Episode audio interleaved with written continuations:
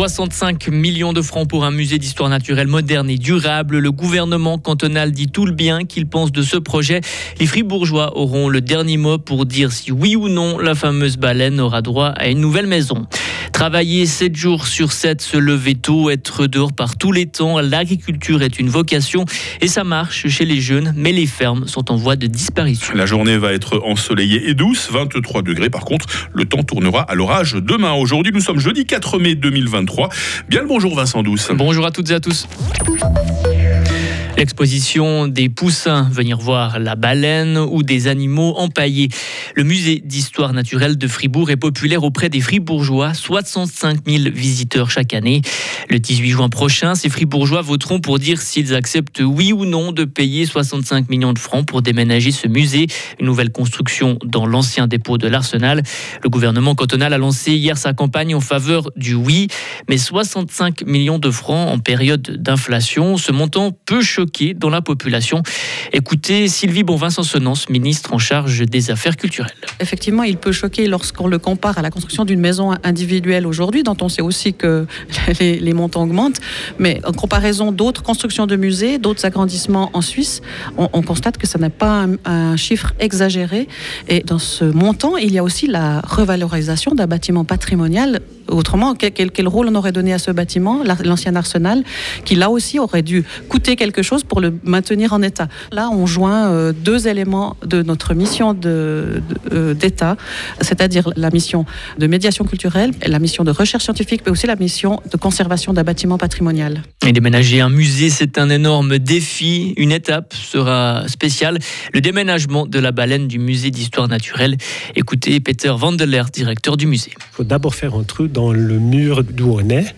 Après, il faut la sortir avec un Manitou. Puis après, on doit le mettre devant le nouveau bâtiment. Il faut faire un deuxième trou. Puis on va la rentrer dedans. Oui. Je me réjouis de euh, cet épisode-là. Et en cas de oui, le 18 juin prochain, le nouveau musée d'histoire naturelle ouvrirait ses portes en 2028. Paysan, un métier qui attire les jeunes, Vincent. Hein. Cette année, l'école professionnelle de Grangeneuve compte 290 apprentis dans le secteur agricole contre 220 en 2019.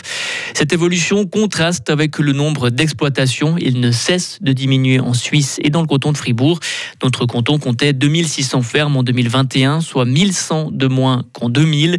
André Stettler, responsable de la formation à l'école professionnelle de Grangeneuve.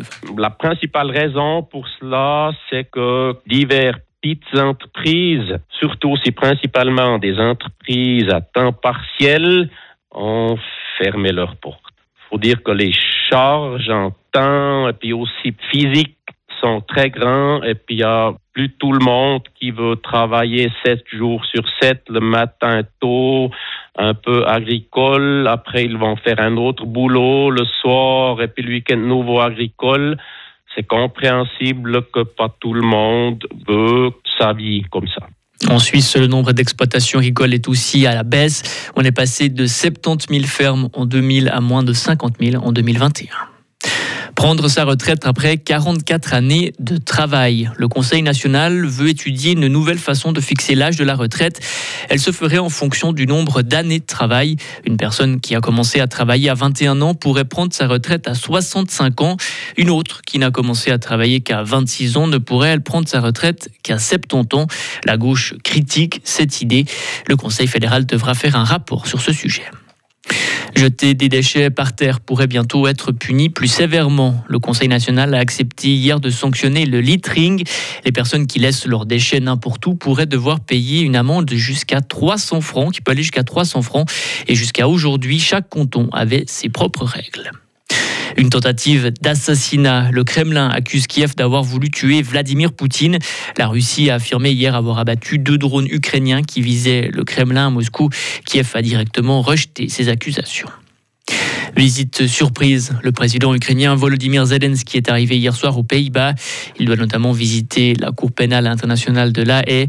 Volodymyr Zelensky était mercredi en visite dans un autre pays, la Finlande, et dans un discours, il a promis de prochaines offensives contre la Russie. Et puis il y a un désastre économique aux États-Unis en cas de défaut de paiement prolongé, Vincent. Chômage, récession. Hein. Oui, la Maison-Blanche a lancé hier cet avertissement. Elle est en plein bras de fer avec l'opposition républicaine sur la dette publique. Joe Biden, le président des USA, demande aux républicains de voter rapidement et sans condition un relèvement du plafond maximal d'endettement public autorisé. L'opposition demande, elle, en contrepartie, une baisse des dépenses publiques. Vincent Douce sur Radio Fribourg, l'actualité de retour à 8h30. Retrouvez toute l'info sur frappe et frappe.ch.